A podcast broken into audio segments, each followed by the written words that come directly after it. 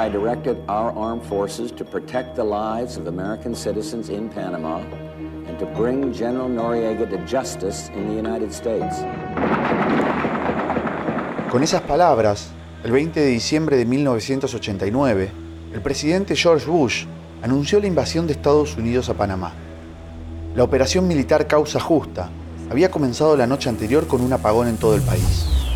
El 19 de diciembre, a las 10 de la noche se fue la luz. En un segundo la isla de Coiba, la más grande de Centroamérica, quedó prácticamente a oscuras, apenas iluminada por las estrellas y la luna que se reflejaban en el Océano Pacífico. Hacía dos años que Narciso Bastidas, conocido como Malimali, estaba preso en esa isla paradisíaca. Cuando se enteraron de la invasión norteamericana, los guardias le secuestraron todas las radios que los presos tenían en sus celdas. Vinieron a hacer requisa y se llevaron todas las radios. Todos. Quedamos sin comunicación. Entonces, según nosotros, ¿por qué hacen eso? Pero ya se escuchaban los rumores que venía la invasión. Los guardias tenían miedo de que al quedar bajo control norteamericano, los presos intentaran escapar. Antes, querían huir ellos. Después de quitarle las radios a los presos, los guardias buscaron a Mali Mali. Le apuntaron con una pistola y le encargaron una misión. Trasladar a los grupos de guardias en un bote a remo hasta la ensenada en el otro extremo de la isla, donde estaba el campamento de Playa Hermosa. Como se había criado en una isla parecida, sabían que era bueno para la navegación.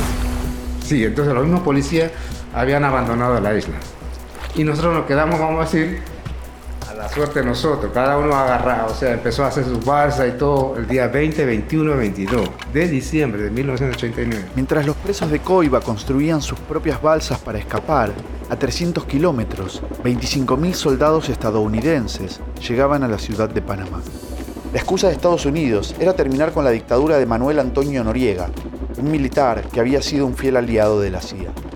Así como lo habían necesitado los guardias, los otros presos también pidieron la colaboración de Mali Mali. Me dice que Mali, necesitamos un capitán. Ya tenemos listo la balsa, encontramos un par de madera, empezamos a hacer la, fabricamos lo que es el remo y listo, dos remos necesitamos, ya listo. Entonces a las 4, 5, a las 6 de la tarde salí de la central.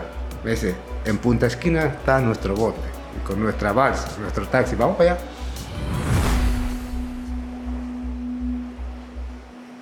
Cuando Mali Mali llegó a Punta Esquina, se encontró con 50 prisioneros con machetes en la mano. Y yo llevaba un cuchillito así, y todo el mundo salió con un machetón el que... Había más presos con ganas de escapar que balsas. El boleto a la libertad se disputaría a machetazos.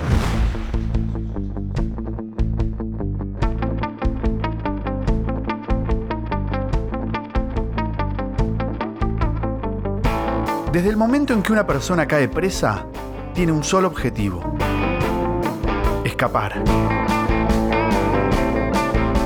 Pero solo algunas lo logran.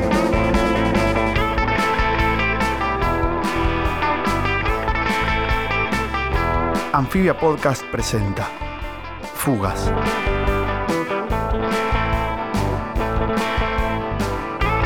En este episodio, las tres fugas de Mali Mali.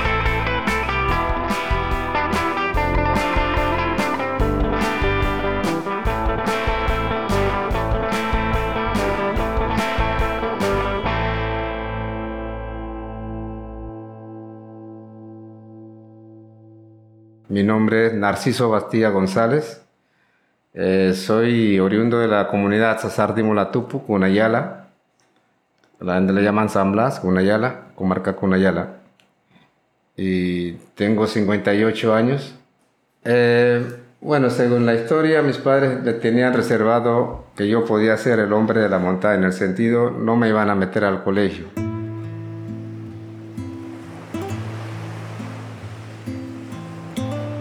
El archipiélago de Cunayala es un conjunto de 365 islas de playas de arena blanca, un mar Caribe turquesa de aguas tranquilas y el hogar de los Cunas, uno de los siete pueblos indígenas de Panamá.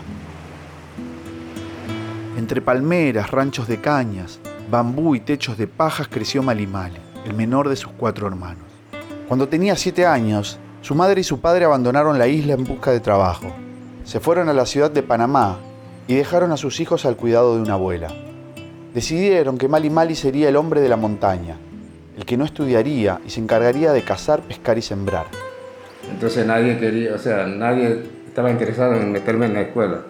Pero mi, mi abuela, gracias a mi abuela que, estaba, que vivía todavía en ese tiempo, me agarró de la mano y me llevó al colegio.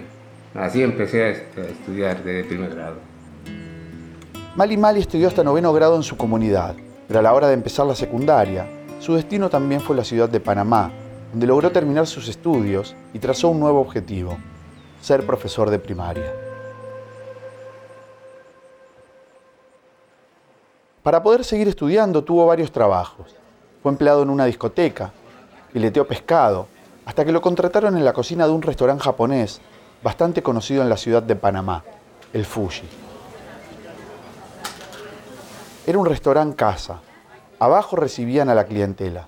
Arriba vivía la dueña, una japonesa de 61 años llamada Teeruko Samoaina. Malimali trabajaba desde las 5 de la tarde hasta la medianoche. Era el encargado de la limpieza y de cerrar el local. Siempre era el último en salir. Con ese trabajo había logrado ordenar su rutina. Por la mañana tomaba sus clases y por la tarde y la noche trabajaba. Tenía 23 años y todo iba bien. Hasta el lunes primero de octubre de 1986, cuando llegó a trabajar y vio que lo estaba esperando la policía.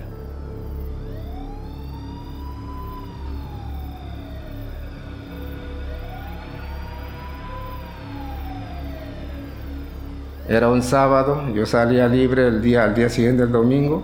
Salía a las doce y media de la noche, cerré la puerta y después que yo salí, no sé qué pasó, porque al día siguiente como estaba libre, ya me estaban esperando el día lunes, que yo entraba, yo sin saber nada, regresé al trabajo y ahí me agarraron. El fin de semana, uno de los empleados había encontrado el cadáver de Eruco, la dueña del restaurante. Estaba tirada en el piso de la planta baja, con moretones en sus brazos y rodillas. La habían estrangulado con una faja de tela parecida a la de los delantales. A los investigadores les llamó la atención que la mujer aún llevaba en su mano un anillo de oro y un reloj. Además, la puerta no había sido forzada. La hipótesis de los investigadores era que se había tratado de un robo frustrado. La mujer había reconocido al ladrón. Este se asustó y en la desesperación la mató. Todas las sospechas apuntaban a los empleados, pero principalmente a uno. Malimali había sido el último en cerrar el lugar. Además, era el único empleado que no pertenecía a la comunidad japonesa. Porque parece que encontraron la puerta abierta, pero yo había cerrado la puerta. Así que de todas maneras yo era el primer sospechoso y me llevaron sin, sin como que te digo, sin derecho a nada, como era, como según ellos, indígena. Para la policía y la fiscalía, Malimali no había actuado solo. Creían que él había sido el cerebro del plan y su primo el ejecutor. Era un joven de 20 años que se había quedado hacía poco sin trabajo.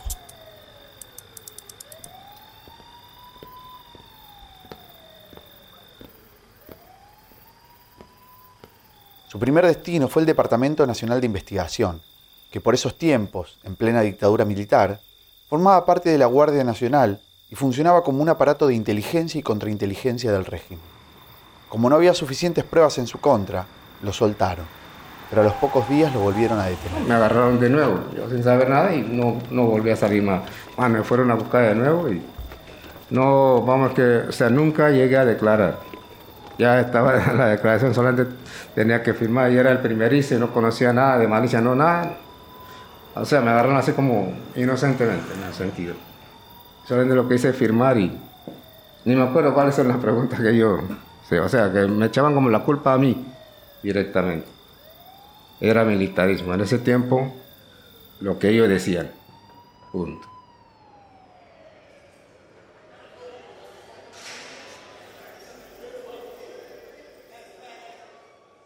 A Malimali lo llevaron a la cárcel Modelo, un penal ubicado en el barrio del Chorrillo, en la ciudad de Panamá. Era uno de los penales más temidos del país. Lo conocían como la Universidad del Crimen. Empecé y tenía mis 23 años, todavía era joven. Y claro, tenía en mente muchas cosas. Lo primero que pensé era que no, que no iba a pagar lo mío, que tenía que fugarme, escapar. Pero ¿cómo? Tenía que esperar un rato y estudiar bien las cosas. Malimali estuvo un año y medio esperando el juicio. No tenía visitas porque su familia estaba en Cunayala. Para poder subsistir y pasar el rato, hizo lo mismo que hacía afuera, trabajar. Hacía tortillas, salchichas, queso y café para los demás presos. Así fue que lo contrataron en la panadería del penal. A escondidas, también vendía marihuana. La modelo estaba superpoblada. Era una época de efervescencia política en Panamá. La protesta social era reprimida con cárcel y ese movimiento se sentía en la vida cotidiana del penal. Empezó a llegar la gente a las 10 de la mañana, a las 6 de la tarde eso estaba full, no cabía. Todo el mundo tirado en el piso, te podía imaginar. No cabía un detenido más en la modelo. Por eso, cada seis meses hacían traslados a otro penal, la cárcel de Coiba, una colonia penal ubicada en una isla. Ahí, junto a otros integrantes de la comunidad Cunayala, estaba el primo de Malimali, ese que había sido detenido junto a él. Entre traslado y traslado, los presos hacían circular correspondencia clandestina. Así fue como a Mali Mali le llegó un mensaje de su primo. Estaba escrito en una servilleta, y solo otro cuna como él podía leerlo.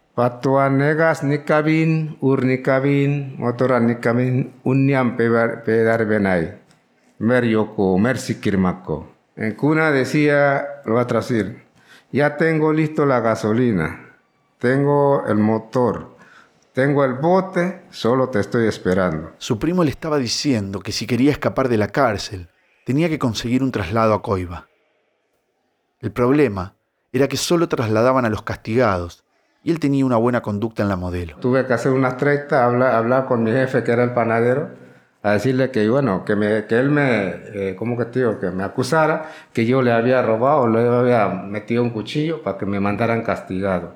Hicimos el trato y así fue, me, me mandaron castigado, me dieron como dos, tres días castigado ahí abajo en la, en la modelo, después de tres días, rumbo para Kobe en avión fui a dar en avión un 27 de enero de 1988.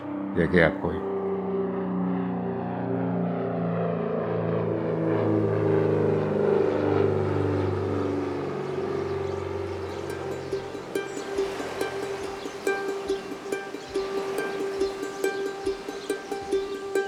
Coiba es la isla más grande de Centroamérica. Está ubicada en el Golfo de Chiriquí, a media hora de vuelo de la ciudad de Panamá. Cuando Mali Mali la vio, le recordó a su Cunayala natal. A pesar de estar rodeada por el Pacífico y no por el Mar Caribe como Cunayala, los dos lugares comparten un ritmo de vida que se ordena alrededor de la naturaleza. Con una superficie de más de 485 kilómetros cuadrados, en Coiba se concentran 1.400 especies distintas de plantas. Sus bosques, están repletos de animales como murciélagos, venados, monos, serpientes, lagartijas, iguanas, cocodrilos, ranas y todo tipo de aves. En sus playas se pueden encontrar arrecifes de coral prístinos, un verdadero paraíso. Primero que fue en verano, cielo azul, sol, y lo que vi desde arriba, vi como toda la llanura, verdecito, puro sembradío, arroz, de toda clase de verdura. Entonces yo, según yo, ¿cómo puede haber un sitio tan, vamos a decir que tan maldito, donde está la naturaleza todo?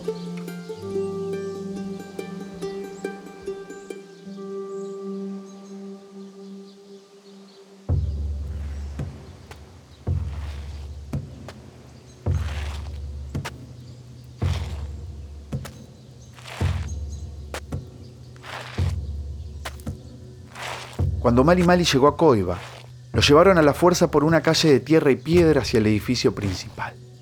Pasó dos días encerrado en una celda casi sin ver la luz del sol. Por una pequeña ventanita le pasaban su única comida del día, un pan duro y viejo. No podía salir ni para ir al baño.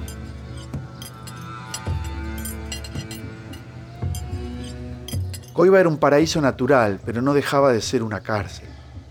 Durante las dictaduras de Omar Torrijos y Manuel Noriega, funcionó como un centro clandestino de detención y tortura para presos políticos. Muchos de ellos fueron asesinados y desaparecidos. La isla llegó a alojar a 3.000 detenidos distribuidos en 30 campamentos. Es que no era un penal como otros, con muros y fortalezas. No tenía rejas ni barrotes. Los guardias se repartían en distintos fuertes que hacían de puestos de vigilancia. Sus aliados eran los tiburones y cocodrilos, que hacían que fuera imposible escapar a nado. Por eso mucha gente quiere llegar a Cobia porque andan libres. Ah, buscan, vamos a decir, buscan iguana, pescado, venado, qué sé yo, o sea, saben vivir, ¿me entiendes? Si le gusta el monte, sabe vivir. Y si sabes tirar machete, hacha, a ti te va bien, porque es el, es el castigo que, ten, que tenían allá. A tirar machete todos los días y el hacha. Trabajo, pues trabajo duro. Y sacar las tucas o las astillas, astillas, todo, todo en la montaña. Todo el trabajo es, es en la montaña. Solamente en la tarde la gente regresaba para dormir a los campamentos, sino a la celda principal, en la central. A los prisioneros de origen cuna, como Mali Mali y su primo, los empleaban en la marina, que era la zona donde estaba el puerto de la isla. Sabían que tenían facilidad para la pesca, la navegación y todo lo relacionado con la vida marítima. Pero a Mali Mali no lo mandaron tan rápido a la marina. Y bueno, duré como un mes y medio para uh, aprender a tirar machete con ambas manos. Porque ese era el, tenía que tirar machete o si no recibía castigo. Así que hay que tirar machete. De esos días tirando machete nació el apodo de Mali Mali. Ese es el apodo que significa estar seco o puro hueso. A punta de machete allá, estando en Coiba, bueno, me, pude, me puse flaquito, entonces la gente me pusieron Mali Mali. A eso se debe mi nombre, Mali, que significa seco en mi idioma, puro hueso. Malimali llevaba poco tiempo en la isla cuando su primo se acercó a contarle el plan de fuga que le había adelantado por carta. Le dijo que tenía que estar preparado porque en cuanto encontraran el momento oportuno, iban a intentar escapar. Solo tenía que esperar su aviso. Una noche, algunas semanas más tarde, el primo de Mali Mali pasó por su celda en el edificio principal del penal. La gente que trabajaba en la María tenían todo el tiempo libre, podían moverse tranquilo. Pero nosotros lo que vivíamos allá en, el edificio principal, nos encerraban a las 6 y ya no podía salir. Así que me quedaba encerrado allá adentro y él llegó a las 11 de la noche hablándome en cuna que esa noche era la partida. Para poder escapar, primero Malimali tenía que lograr salir del edificio principal y llegar hasta la marina. La idea era salir por una ventana pequeña del baño. El detalle era que esa ventana estaba en la planta alta. Había una raja ahí apenita que bueno, yo no soy tan grande, yo había ahí, así que pan, salí por ahí y me guindé, pan, me tiré para abajo, no era tan alto, porque en el primer piso pan, la marea estaba llena y no me había percatado que en el piso había vidrios rotos, cambute. Cuando caí, adiós planta del pie. Todo me corté con la planta del pie, no podía caminar, no podía levantarme. Como la marea estaba llena, la marea cuando está llena llega al lado del edificio me fui arrastrando y me tiré al agua, al mar. Y me fui nadando a la marina. Vamos a decir, la marina quedaba uh, del edificio ahí como a 150 metros. Estaba la marina. Llegué, a, o sea, así, con la cabeza afuera, hasta llegar donde estaban ellos. Ya me estaban esperando. Sus compañeros tenían todo preparado. El bote, la gasolina y el motor. Pero Malimali no había nadado hasta la marina para fugarse sino para avisarles que tendrían que irse sin él. Estaba herido, y con un hombre herido no llegarían muy lejos. Había llegado a la modelo para escaparse, y ahora pasaba a convertirse en un espectador de la fuga.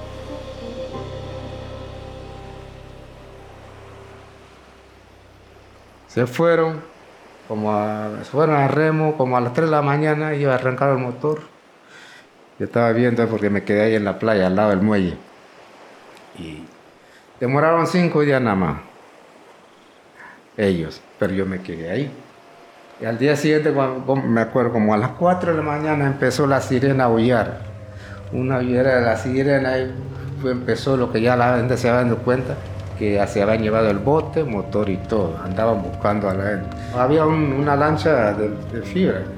Volteado, yo estaba escondido ahí. A las 4 cuando empezó a sonar la sirena salí enseguida, uh, llegué Llegué a tiempo a la celda nuevamente, entonces bajaron a todo el mundo, bajé a contar para ver quién se, quién se había llevado la lancha, todo eso.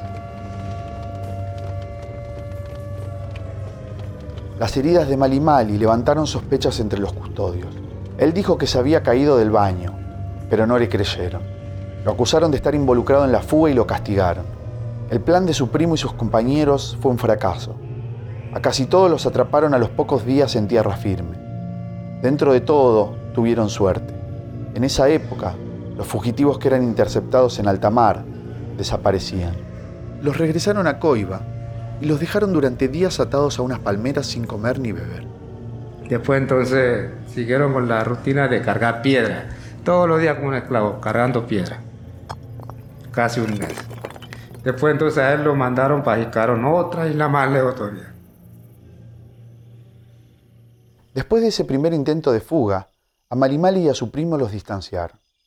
A él lo mandaron a un campamento en el centro de la isla, conocido como la hidroeléctrica, y a su primo a la isla Jicarón. Después cuando me mandaron castigado a la, a la hidroeléctrica, seguí con mi intención de escapar.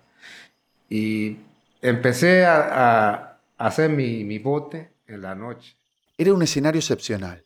No había policías, un presunto exoficial nazi que estaba detenido hacía de jefe del campamento. Allá en, la hidroeléctrica no había policía, había un alemán que era compañero, parece conocido, del general Noriega, el, de la Segunda Guerra Mundial, un nazi, un viejo, Lorenzo Hassel se llama. Eh, él era jefe de allá en, la hidroeléctrica, porque le habían dicho a, los policías que él podía eh, producir la luz porque él era ingeniero mecánico y todo. Como estaba casi sin custodia, Malimali aprovechó para planificar un nuevo intento de fuga. Construiría una balsa con sus propias manos.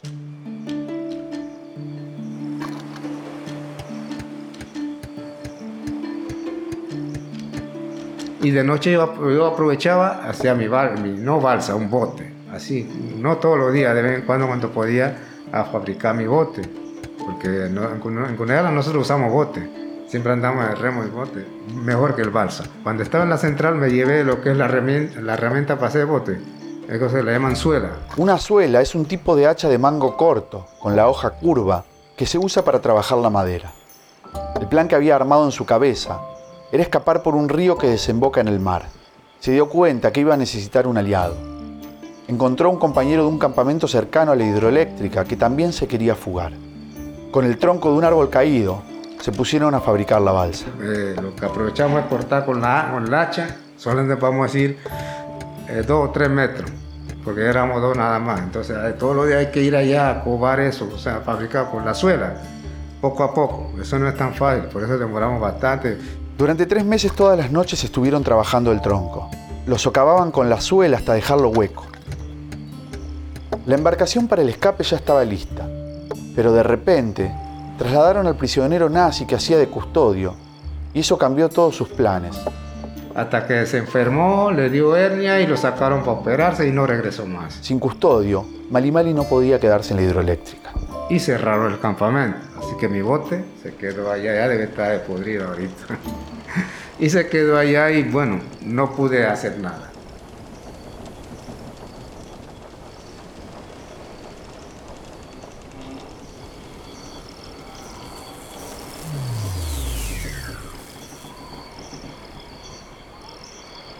La noche del 19 de diciembre de 1989, la luz artificial se apagó.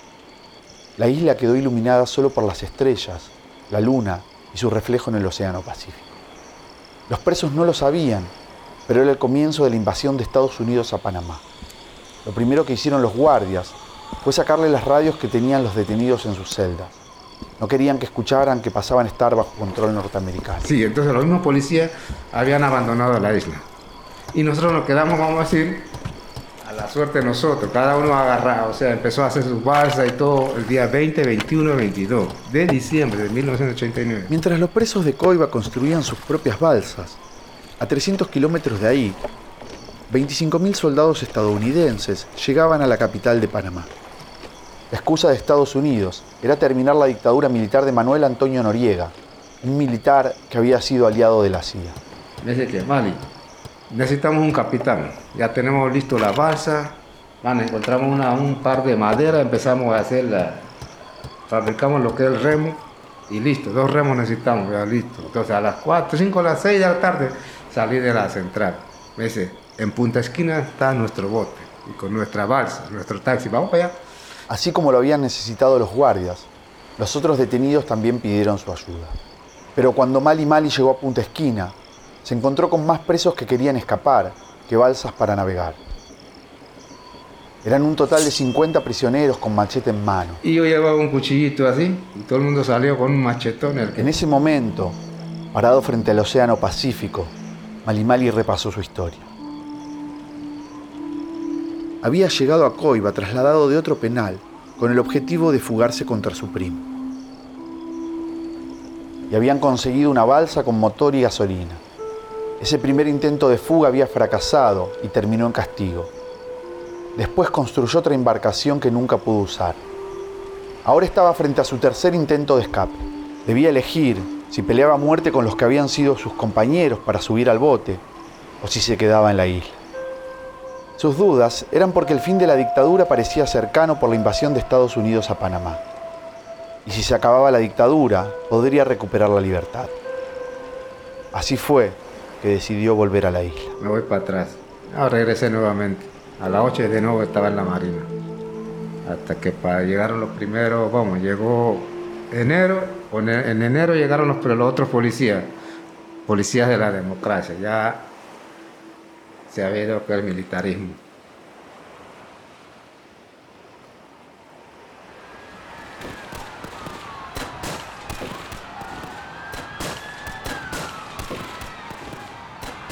El fin de la dictadura en Panamá no fue pacífico. Todavía no está claro el número de muertes durante la invasión. Se habla de entre 500 y 4.000 civiles asesinados.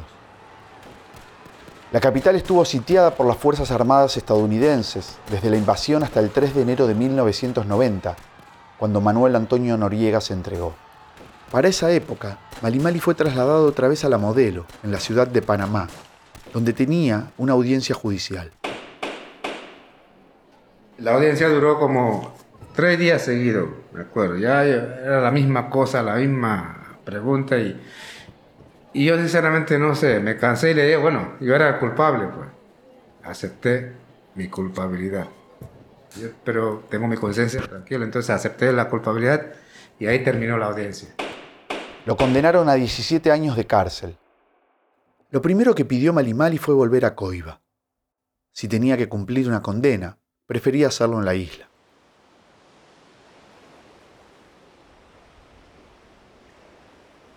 Pero el regreso de la democracia tenía otros planes para Coiba.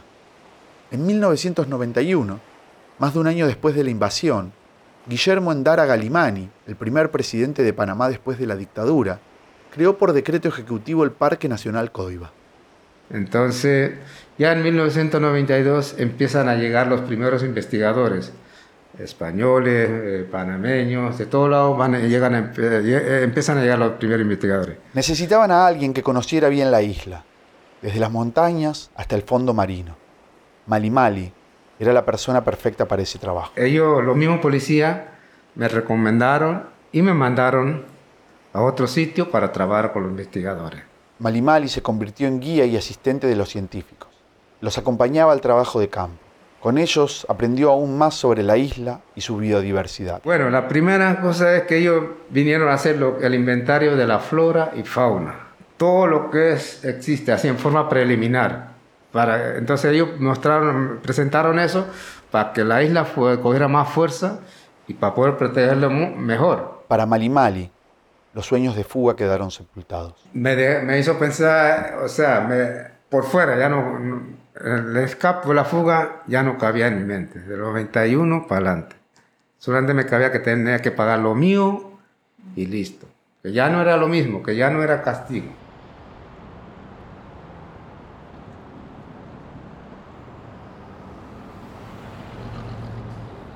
En 1998 Malimali recuperó la libertad después de 12 años de castigo.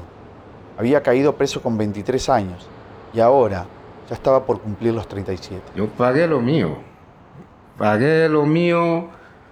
O sea, la condena fue 17 años. Si me portaba bien, me iban a rebajar la pena y me rebajaron la pena porque nunca tuve más caso. Una vez en libertad, volvió a la ciudad de Panamá, pero convivía con un doble problema.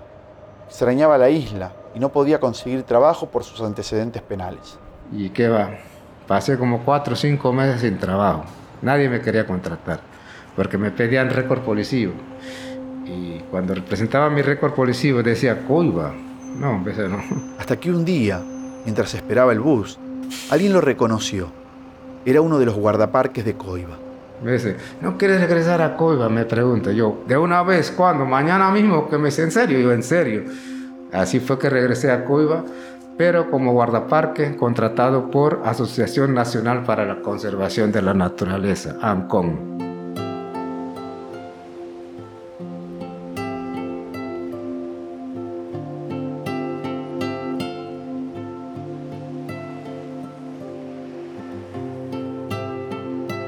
Al día de hoy, Malimali trabaja como guardaparques para el Ministerio de Ambiente de Panamá. En 2019, con el apoyo de la Autoridad de Turismo, publicó el libro Baico, Coiba por Dentro, donde narra sus vivencias en la isla. Ahora se encuentra trabajando en su segundo libro. Voy a describir todo lo que es la isla, todo, todo su área marina, todo, sus, sus animales, todo eso.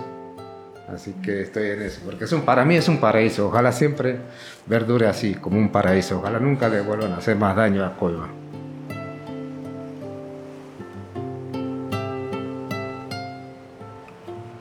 Fugas es una producción original de Anfibia Podcast. Narración, Sebastián Ortega. Guión, Florencia Alcaraz y Sebastián Ortega.